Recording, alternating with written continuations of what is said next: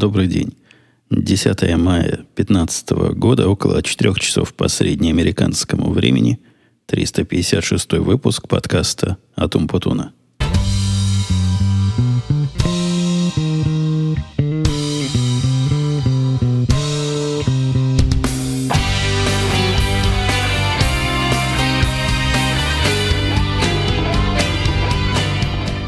Сегодня в час 59 по среднеамериканскому времени прислал мне мальчик мой сообщение, на котором была картинка, видимо, с его айфона, с открытым подкастом в программе подкастов для соответственного айфона. И последний выпуск был, когда был. Написал он там сообщение, что, мол, опять ты своих слушателей обижаешь. Нет, я больше обижать не буду. Вот я принимаю меры. Дождался, пока семья укатила – за какими-то странными вещами ушла семья. Тут есть специальная сеть магазинов для хобби. И они поехали в этот магазин купить какую-то серебряную краску, потому что у дочки какая-то идея нечто взять, покрасить в эту самую серебряную краску. Там какой-то проект она себе придумала на выходной день. На улице особо сегодня не погуляешь, поэтому развлечения у нее, видимо, дома будут. Погода дождливая, неприятная – ни в какую внешнюю природную среду никак не пойти. То есть пойти можно, но, но противно. И, и склизко, и мокро, и довольно холодно.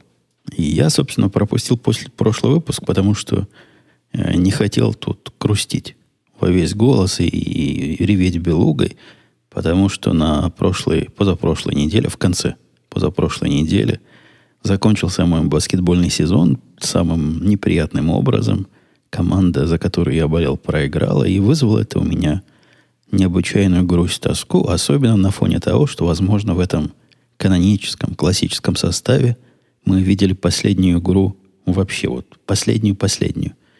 И некоторые из этих наших главных игроков, видимо, уйдут и больше никогда не будут играть. То есть последняя игра нашей великой тройки была проигрышная, довольно позорная – и все в этом сезоне было более чем сомнительное. В общем, грусть это меня уже немножко отпустила. Я вернулся в свой вечно оптимистический настрой. Хотя злые языки говорят, что я тут грустные вещи в основном рассказываю. Тут не поймешь. Вот недавно в Твиттере один чувак написал мне сообщение, которое меня ставит в тупик. Говорит Михаил, за все эти годы ни разу не вспылил, я ни разу не вспылил – Сплошная безэмоциональность, монотонность в общении. Зачем такая маска? Не робот. Объясните, пожалуйста. Максим, ой, не Максим, прости, Михаил, дорогой. Ну как же я на тебя вспылил? Я даже не знаю, кто ты такой. С чего мне на тебя вспыливать? И каких эмоций ты от меня ждешь? Что я сейчас закричу, а Максим, гад такой, наговаривает на меня? Нет, нет причин вспыливать на Максима. Зато на этой неделе у меня были более чем Ох, более чем серьезные причины вспылить на своего работничка. В гостевом подкасте я рассказывал, что э, оттренировал, практически выдрессировал свое начальство э, в, в контексте, в контексте, в плане того, что предсказать выполнение работы задолго невозможно, и начальство к этому привыкло. Но, тем не менее, бывают случаи, как у нас был в четверг, когда Ему наш молодой показал свой проект, который он делал, пилил. И, в принципе, мы ожидали его еще недели две назад, что он допилит. Но как-то на... в четверг он показал проект, который на вид работает. Начальник спросил, так, так таки да, работает, потыкал, там действительно все на вид вполне нормально. Молодой сказал, да, мы готовы, мол, все, все в порядке. Остались тут разные мелочи, ну, косметика туда-сюда. В общем, все готово. Я его за руку хватал и по жопе бил и говорил, ты думаешь, что говоришь, как это работает? Да, оно работает на твоем лаптопе, но ты когда-нибудь пробовал его ставить хоть куда-то, вне своего локального компьютера, и ты понимаешь, к чему эти вопросы? К тому, что следующим он тебя спросит, а можно ли это уже показывать живым людям? И действительно, он спросил начальник, можно ли живым людям, в понедельник будет ли все готово, и молодой смело, так и бесшабашно, так, конечно, я сейчас все заверну, все поставлю, все будет работать. на беду, на беду нас всех. Это, это ретроспекция такая у меня, потому что всего этого я сам не видел. В этот момент я вышел кормить свою машину. Ну, это такой внутренний у нас термин. Покормить автомобиль – это когда его ставишь где-нибудь на улице, где стоянка максимум двухчасовая. Нужно время от времени выходить и эти два часа обновлять. Кстати говоря, по количеству оплаты я могу понять, насколько долго я был в офисе. В последнее время больше двух оплат у меня не бывает, то есть не больше четырех часов я там нахожусь. Ну вот, а в позапрошлый раз, когда у нас были гости, может, я о гостях расскажу, если будет настроение. Я там целых три, три кормежки был, то есть три раза по 8 долларов. Ну, в общем, не, не дешево получается за стоянку. Два часа на такой стоянке стоит 8 долларов – но если мой обычный график, а именно две кормежки, то дешевле, чем на цельнодневную стоянку ставить. Там в районе есть. Остались пока еще такие стоянки, но минимум 18 долларов за рабочий день. В общем, вышел я вниз из офиса кормить своего хаммера, возвращаюсь, все довольны, все счастливы. Но как-то мы на другие темы переключились, а в пятницу я узнал, что ожидается Ожидается демонстрация в понедельник.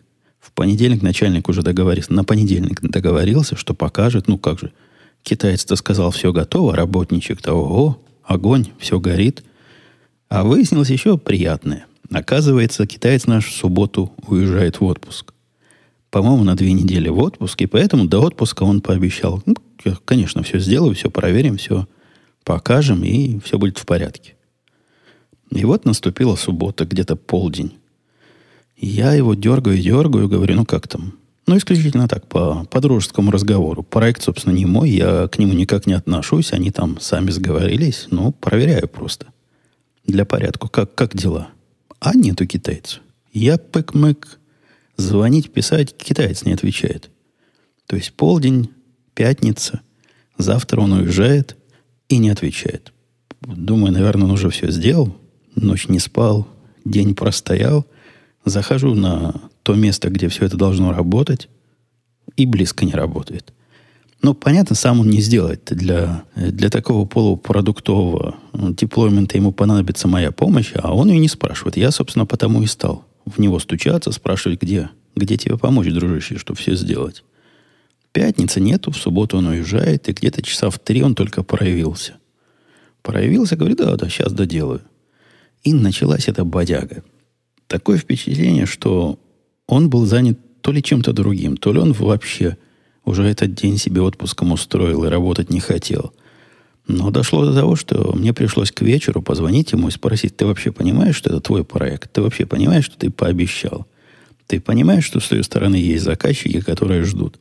Ты собираешься это сделать? Он начал уверять меня, что да, да, вот все на мази, но нужна помощь еще одного. Я нашел этого еще одного.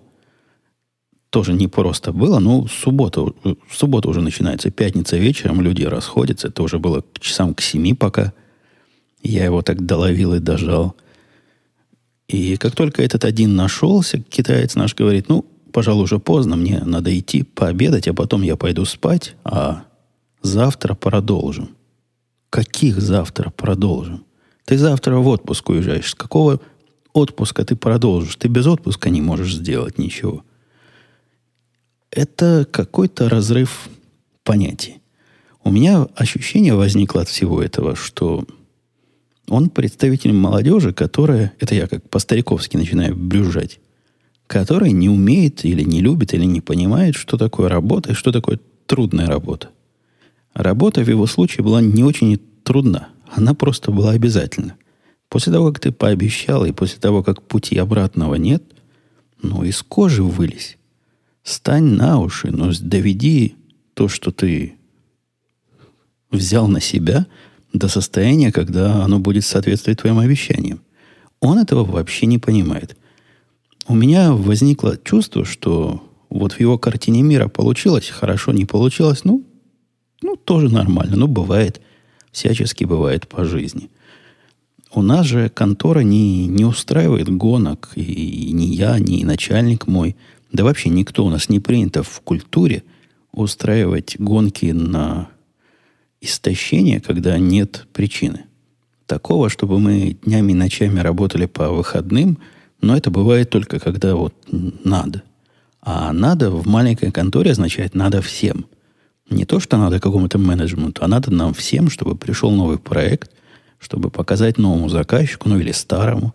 И от этого нам всем будет деньги, зарплаты, условия, работа и все прочая радость. За помещение заплатим. И, в общем, будем и дальше цвести и пахнуть.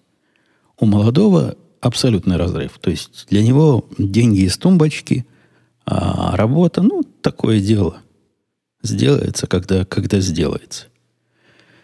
Я планирую провести с ним... Тут по телефону беседа не помогла. Вот это абсолютно мы говорили на разном языке. Я довольно жестко ему объяснил, что ты не можешь пойти спать, когда у тебя завтра в отпуск, а сегодня проект не готов, который ты пообещал и пообязался, и длинный язык свой распустил. Посему вынь да положи. Нет, не помогает. Он просто в упор не понимает. Не то, что он игнорирует. Нет, он не понимает. Для, до него не доходит, как это такое бывает, что ну как ему же спать надо, ему же кушать надо. Как, как, что это такое? Нет, это поколение, это разрыв поколенческий между мной и китайцем, но я буду его сглаживать. Есть у меня еще пару мыслей и пару слов, даже печатных там среди этих пару несколько найдется, как донести до молодого и нерадивого работника свои ожидания от его результатов, от его обещаний. Кроме вот этого культурного или поколенческого разрыва, я еще наблюдал на неделе, ну, тоже в каком-то смысле разрыв между точками зрения на, на процесс, на заказчиков, на результат, на все. Это я про ту самую контору, которую я долго не упоминал в этом подкасте, ту, в которую я так и не пошел работать, и про жизнь моих систем на режиме автопилота, в которой я вам рассказывал. Ну, вы помните, кто слышал, тот знает, а кто не слышал, тому добро пожаловать в старые подкасты. Встретился я с человеком с этой работы. Встреча чудесная произошла. По-моему, я намекал, что контора эта теперь, после того, как поглотила мою бывшую команду, теперь поглотила команду моих бывших конкурентов. И остались они фактически на этом рынке монополистами. Насколько они разрушили быстро мою команду и мои продукты, настолько я ожидал, они быстро разрушили конкурентов, но ожидания мои были посрамлены действительностью. Если на уничтожение наших им понадобилось около года, то есть полностью под ноль свели, все, всех людей разогнали, продукты работали на автопилоте, и, в общем, заказчики ругались, бурчали, но как-то оно работало, чего-то поставляло. Да и пойти особо некому было, потому что те конкуренты, которых они купили, были еще хуже. Покупка конкурентов привела к расчленению всей этой системы конкурентной и всей этой их наработки инфраструктуры буквально за три месяца.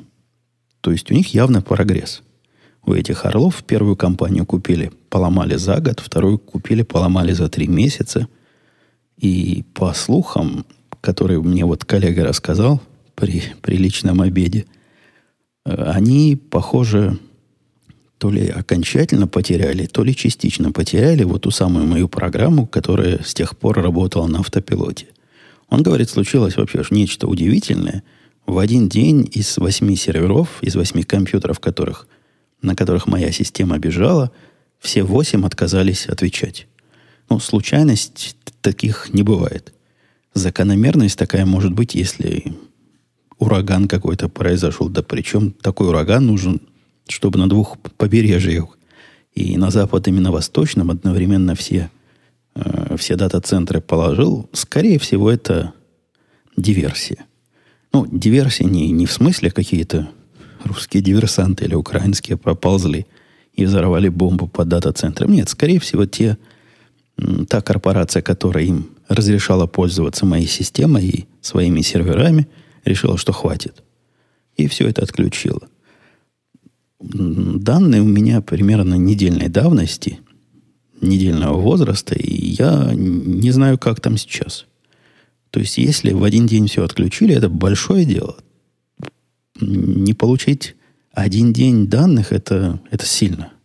Это плохо. Но не получить неделю данных, если действительно неделю там уже все не работает, и неделю заказчики без своих анализов, это, это катастрофа непредставимая для меня. За те годы, что вы меня слушали, наверное, я вам рассказывал, что был у нас один случай, когда по причинам внешним у нас было, по-моему, два дня. Вот такая проблема в течение двух дней. Это было потрясение не для слабонервных. Там ужас что было. Головы летели, заказчики кричали, ногами стучали, регуляторы приходили, тоже ругались по-всяческому. Но там хотя бы была большая корпорация, которая перед нами стояла и которую ничем не пронять. А тут-то, тут-то все не так. Хотя тоже все не так, это полка о трех концах. Поскольку компания, эта, которая купила и мою команду, и теперь команду моих конкурентов, быстро просекла фишку, что заказчикам-то деваться некуда. Они настолько просекли, настолько нагло заявили следующему разгневанному клиенту, который пришел стучать ногами и жаловаться, где мои данные и за что уплочено – Мол, верните, верните моих данных. Они ему прямо, вот прямо сказали, со слов моего коллеги, сказали, а куда вы от нас денетесь? А теперь-то никого больше на этом рынке нет. Теперь-то мы одни, поэтому жрите, что вам дают. И как только у нас будет починка, мы вам, возможно, и дадим, если будете себя хорошо вести. Кроме того, на, на волне вот этого монополизма они взялись повышать цены. Короче, вся наша индустрия содрогается – от э, этой микромонополии, которая ведет себя как настоящая большая жирная монополия, при этом, по-моему, делает хорошую мину при плохой игре, поскольку, насколько я вижу, им продавать уже или нечего совсем, или скоро будет нечего. Потому что мои ходячие мертвецы, которые эту систему обеспечивали в течение почти двух лет, видимо, отключены от системы жизнеобеспечения из жизненной заметки, которую, которая, наверное, пройдет под э, лозунгом «доброта наказуема». Человек я добрый и отзывчивый. Я так себя со стороны вижу. Но, во всяком случае, зла я немного делаю. Мне кажется, добра я делаю больше, чем зла, поэтому условно можно назвать добрым. Что касается отзывчивым, ну, пришел ко мне на e-mail вопрос от одного из э, то ли слушателей, или просто Э, следит за мной чувак в Твиттере. И попросил он пойти на его сервис, который он сделал то ли сам, то ли с корешами, поглядеть, позырить и рассказать, что я о нем думаю. Принципе, как правило, такие... Ну, это работа, вы понимаете, да? Это не просто так. Это не пять минут пойти туда. Причем там надо зарегистрироваться. А хорошим тоном является, когда вы кого-то приглашаете из свадебных генералов, сделать ему жизнь попроще. То есть зарегистрировать его самим, дать ему доступ, сказать, вот посмотри на это и на это. Возможно, если у генерала будет время, он сделает. У меня было несколько минут времени, как раз я не помню, что делал. Видимо, ничего не делал, поскольку пошел туда, не поленился зарегистрироваться, пошел на этот сайт, покликал, попроверял, что там у них работает, что не работает. Он потратил минут 15 своей своего драгоценного опыта на это, причем потом еще минут 10 писал ему письмо, объясняя свои впечатления. Мне казалось, я, как добрый самаритянин, выполнил свой гражданский долг, помог молодому поколению, возможно, улучшил мир вокруг нас, возможно, пояснил молодежи нечто. Короче, сделал полезное, общеполезное дело. Я не подозревал, что палка-то о трех концах. Через пару дней вижу с удивлением у себя в Твиттере сообщение от этого чувака, совершенно случайно увидел, что, мол, заходите к нам на сервис, самому Путун у нас тут тусуется. Согласитесь, это наглость. То есть, да, вы позвали уважаемого, видимо, для вас человека, чтобы он посмотрел на ваше творение. Этот человек не смог туда зайти иначе, как зарегистрировавшись. То есть формально, ну, действительно тусуются – то есть формально я действительно там, потому что, чтобы попасть туда, мне пришлось зарегистрироваться. Но использовать потом меня в качестве рекламного двигателя, это, по-моему, просто неприлично. Это вообще никуда не годится. И если мне этот читатель, слушатель или коллега еще раз напишет с просьбой попробовать его какой-то другой сервис, я наверняка не пойду, потому что использует он меня не по назначению. Справедливости ради, потом он убрал это сообщение и сказал, что поспешил, но все равно тут пуля уже вылетела. Тут думать надо было до того. А после того уже поздно пить боржоми. Из интернета информацию не вычерпаешь. В общем, я в неком недоумении и расстройстве. И подтверждаю еще раз перед вами всеми, да, доброта и отзывчивость наказуема. И провокация или правильное дело. Следующая тема у нас тут в повествовании. Речь идет о теме, которая вызвала у нас на работе сильные, сильные терки – мы последний раз, не последний, первый, но, возможно, и последний раз поднялись на крышу. А почему последний? Почему первый, понятно. Тепло стало, можно на нашу замечательную крышу подниматься и обедать. А вот почему, возможно, последний, я не уверен, рассказывал я вам эту грустную историю или нет, но офис наш купили. Все офисное здание, которое хорошо стоит в центре Чикаго, купила крупная такая компания, которая занимается офисными зданиями. Мы вначале подозревали, что чтобы снести, а на его месте построить какой-то небоскреб, потому что у нас там всего четыре этажа, а четыре этажа в центре Чикаго это как-то не фонтан. Можно землю использовать поактивнее. Но нет, похоже, они нас сносить не собираются, но собирают, не собираются, уже активно переключают нас в их корпоративную культуру. Ну, собственно, где мы, спросите вы, а, а где вот эти домовладельцы новые, и какое нам дело? А дело совершенно прямое. Я прихожу в офис раз в неделю, и каждую неделю я вижу, как мир ухудшается вокруг меня. Вначале пропали ковры, которые там лежали, которые, ну, действительно стремноватые были ковры. Что за офис с коврами? Но после того, как их сняли, стало хуже. Этот дед, который офис содержал и который продал его чувакам, из корпорации, видимо, имел чувство прекрасного и умел построить всю эту картинку целиком. На следующей неделе пропали картины со стены. И, в общем, в последний раз, когда я был в конторе, это было довольно жуткое зрелище. Коридоры прямые, полы бетонированные, стены свежепобеленные, светильники запрятаны как положено, куда там за, за фальш такие потолки. Стал но я, когда этого Генри встретил, нашего бывшего хозяина помещения, говорю, ну что, говорю, убивают душу офиса. Он говорит, куда там убивают? Убили уже. Убили, души нету, и теперь это, на мой взгляд, как тюрьма. И на самом деле похоже на тюремные интерьеры. Все так ровненько, все по линейке, видимо, как в этой корпорации положено. Еще рассказал мне этот Генри, что... А он старый-старый, я рассказывал, да, про это. Он, ему, наверное, лет сильно за 80. Ну, он, по-моему, войну помнит. То ли участвовал там, то ли рядом стоял. Ну, такой, совсем не молодой. Продал он это помещение, потому что предложила корпорация такую цену, как он пояснил, от которой невозможно было отказаться вообще никак. Но, видимо, хорошо предложили. Но грустит он. Заходит в офис и грустит. А теперь они велели ему в, по-моему, двухнедельный срок освободить крышу от всего искусства. А крыша там, ну, если вы пойдете фотографии поискать, я выкладывал, была отдельным произведением и отдельной гордостью нашего домохозяина. Да и мы любили туда подниматься, поесть, посидеть, провести совещание. Даже заказчиков там вводили, устраивали приемы и экскурсии. И вот теперь корпорация все это дело велела снести, крышу закрыть. В общем, понятно, почему закрыть. Потому что с крыши можно, наверное, выпасть ну, не, не случайно выпасть, но перелезть через ограждение и выпрыгнуть. Для Генри нашего, видимо, это была не проблема. Ну, выпали и выпали. Что с него взять?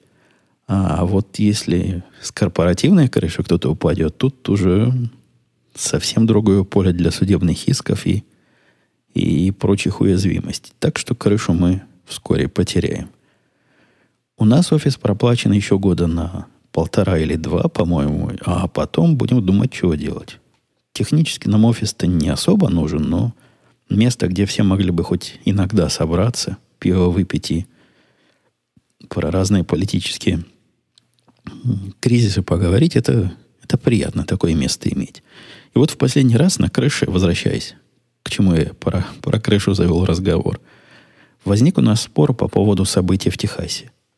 Я не знаю, дорогие слушатели, как вам докладывает средства вашей информации про этот самый Техас, но ситуация там простая. Собрались такое частное общество, клуб такой карикатуристов, но не совсем карикатуристов, такой конкурс, локальный конкурс, свой собственный закрытый, нигде не афишируемый, особо по телевизору не показываемый, где борцы за первую, по-русски это поправка называется, ну, не совсем поправка, вот по, то, что, то, что вы знаете как свобода слова. Борцы вот этой свободы слова собрались вместе и решили в знак, так сказать, этой свободы сделать немыслимое. Нарисовать, устроить конкурс на карикатуры на пророка. Те самые карикатуры, за которые во Франции, вы помните, бандиты что устроили, а здесь они, значит, мы, мы в Америке живем, а не в Эфиопии или не, не в Иране, поэтому имеем право. Закончилось это условно хорошо. Конечно, пришли туда бандиты и попытались всех убить. И, ну, все-таки это Техас. Не, не на тех нарвались, не на то место.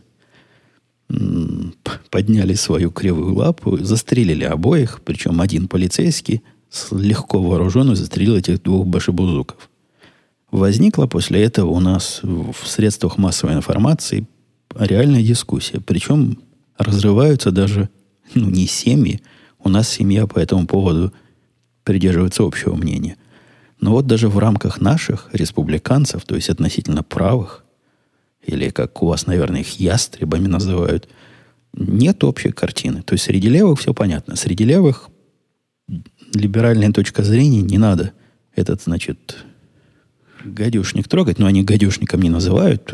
У них это мульти, мультикультурализм называется. То есть у них своя культура, у нас своя, и не надо их культуру никак обижать. А то они нас за это убьют, и будем сами виноваты. Ну, это понятно. По этому поводу мне сказать нечего. А вот с точки зрения наших правильных пацанов, одни говорят, что все правильно сделали. И действительно, первая поправка требует иногда ну, с их точки зрения, провокации, потому что право говорить это вовсе не является правом говорить приятное для всех. Ты можешь говорить и неприятное, и провокационное, и обидное. В этом, собственно, одна из сути права на свободу слова. Другие говорят, ну, это идиотизм какой-то, ну, зачем надо, значит, будет лихо, пока оно тихо. Я тут с первыми. Мне кажется, все правильно сделали. Мне кажется, что это типичное использование – право на свободу слова, и причем не просто свободу слова, а на свободу жить в своей стране по своим правилам, по своим законам, а не давать себя утащить в ранние средние века, в, в темные времена после великого переселения народов или еще куда-то туда глубже,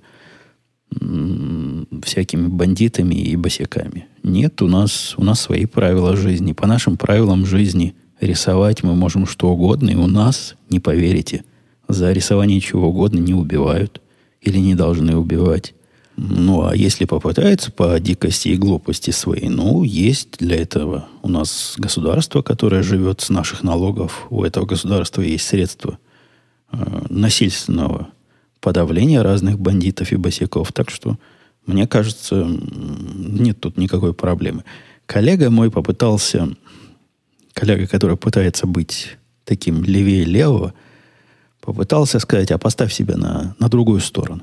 Вот представь, что это был бы какой-то такой speech или какое-то действие, которое оскорбляет тебя. Вот оскорбляет до глубины души.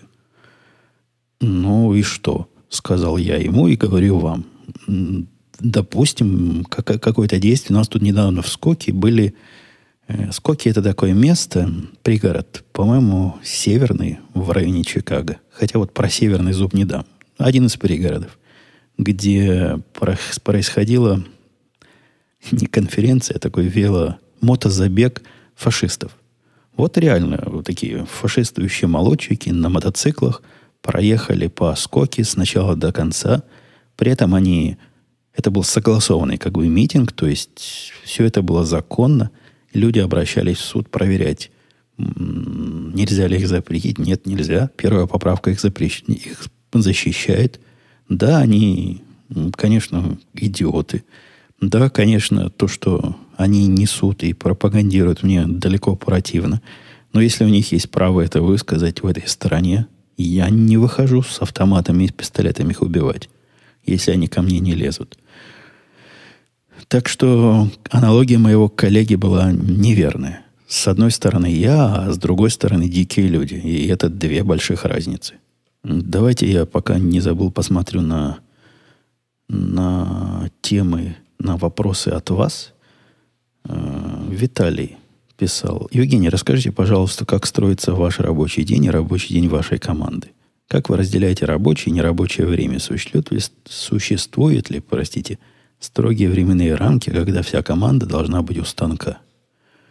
Да, в общем, нет. Рамок не существует, хотя, вспоминая вот мою первую тему и нашего китайца, который, который пропал за день до релиза, мне бы, наверное, хотелось возможности – эти рамки форсировать время от времени.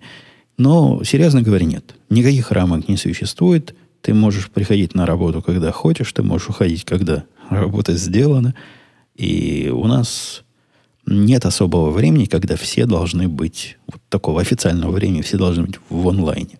Исторически сложилось так, что в районе 10.30, э, когда я появляюсь, мы можем начать какую-то простую. Если у нас есть что-то общее, мы можем начать что-то общее простое, потому что в районе 12, это всего полтора часа, один из работников идет на обед, а другой идет в районе часа. Но где-то, если что-то такое реально, относительно сложное, нужно замутить, в котором мы все участвуем, то два часа это такое стандартное время. То есть мы можем с двух до... С двух пока, пока не сделаем – все вместе быть и все вместе копать и чего-то добиться. Но это исключительно такое эмпирическое правило.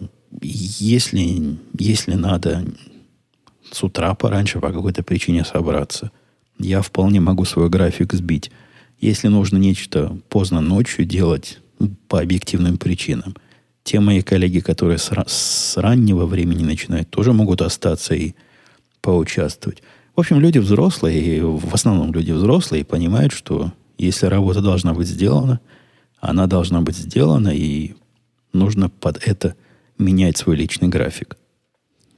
А с технической точки зрения, поскольку мы все тут в системе мгновенных сообщений сидим и друг друга видим в этой системе, то есть мы понимаем, когда человек здесь, когда к нему можно обратиться, когда он занят, когда его нет, когда он, видимо, вне где-то поскольку система говорит, что он только по телефону доступен.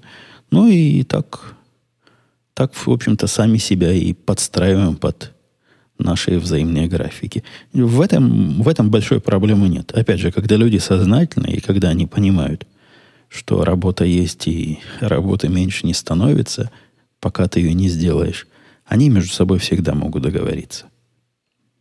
Спасибо за подкаст, Умпутун, писал Владимир. Просто в копилку мнений. Хотел бы проголосовать за наличие в этом фиде форсированного появления гостевых подкастов.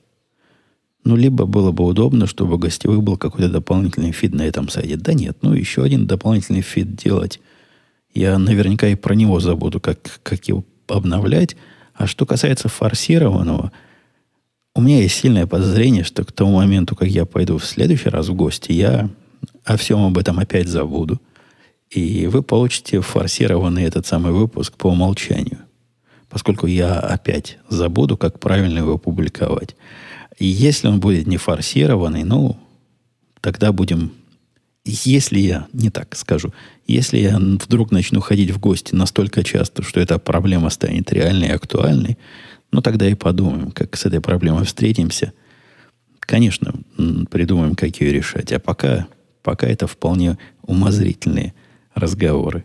Большой комментарий от LPS, который, вот прям много слов, который о том, что я упоминал рекламу в чужом подкасте, недовольство слушателей то рекламы и возможный плюс от нее. Э, тут у него несколько поинтов. Во-первых, он пишет, что он сам разницы не чувствует, поэтому не надо, значит, с его точки зрения покупать аппаратуру. Ну, это... Я, далек от э, точки зрения, что если вы в чем-то не понимаете, то лучше молчать, чем, чем говорить. Но в этом случае все же далеко не заканчивается тем, насколько приятно то, что вы слушаете.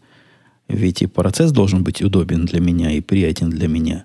Если со старой железкой я экономлю на каждом подкасте, не знаю, полтора часа своего личного времени, то для меня это более чем существенная причина иметь дорогой прибор.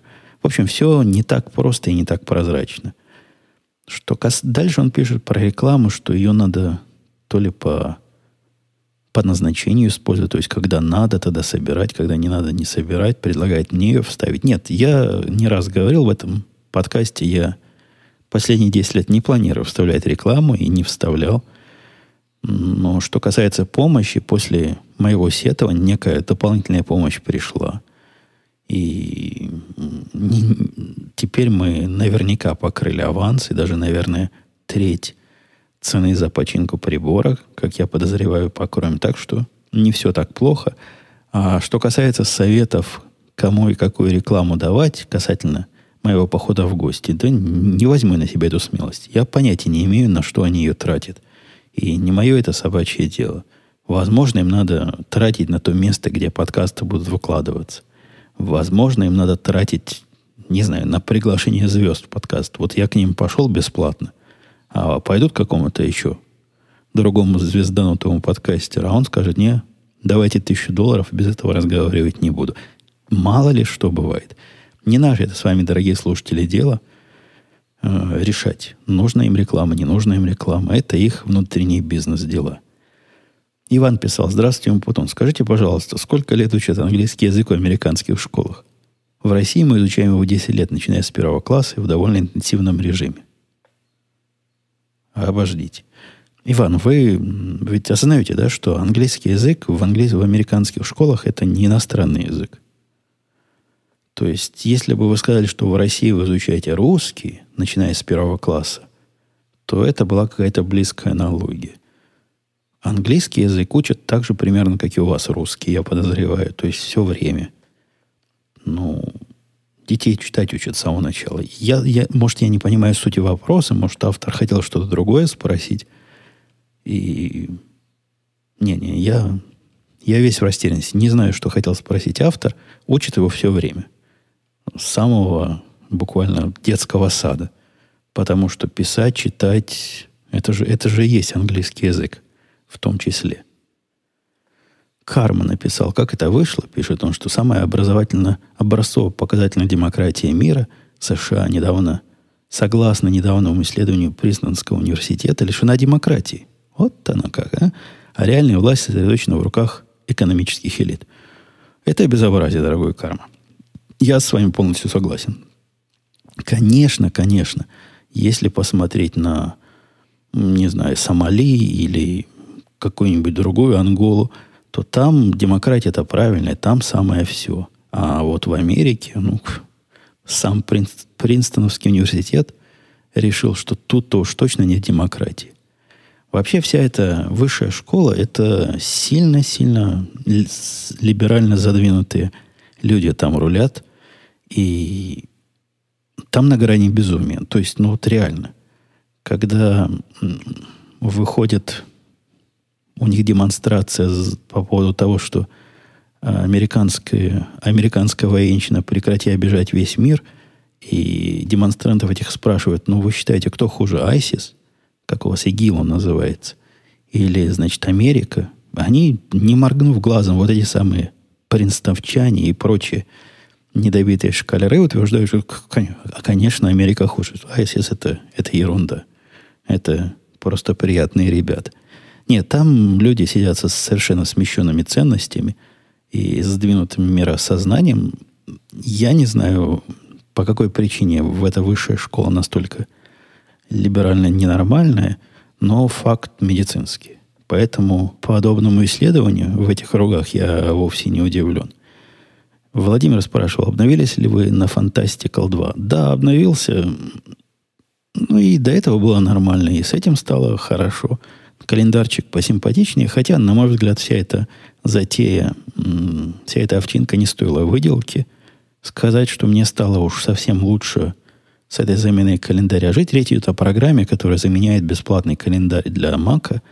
И которые, в принципе, в, в струю тех productivity tools, productivity программ, о которых я одно время любил рассказывать. Ну, да. Купил, поставил. Сказать, что жалею, не скажу, но, наверное, можно было эти деньги потратить с большей пользой. Евгений писал Илья вопрос немного с политическим окрасом. Смотрите ли вы и как относитесь к телеканалу «Дождь»? На сколько процентов вы бы оценили объективность и правдивость информации телеканала? Пойму, если не захотите отвечать на этот вопрос в подкасте. А почему бы мне не ответить на этот вопрос в подкасте? Единственная причина, почему бы я не мог бы на него ответить, потому что вопрос на сколько процентов мне трудно в цифры выразить. Сказать вам 73,5% или 32,5%, черт его знает. В тех областях, в которых я могу судить о правдивости, за которыми я, где я могу сравнивать источники, ну, правдивость выше средней. Что, в общем-то, неплохо для средства информации без, без таких особых претензий на экспертную глубину. Про остальные моменты, ну, черт его знает. У меня нет возможности многие темы сравнить и получить независимые данные из конкурирующих мест. Особенно касай, что касается ваших внутренних, дорогой слушатель, там русских дел, поэтому понятия не имею. А так, да, иногда включаю, смотрю. Он довольно мне кажется, довольно скучный.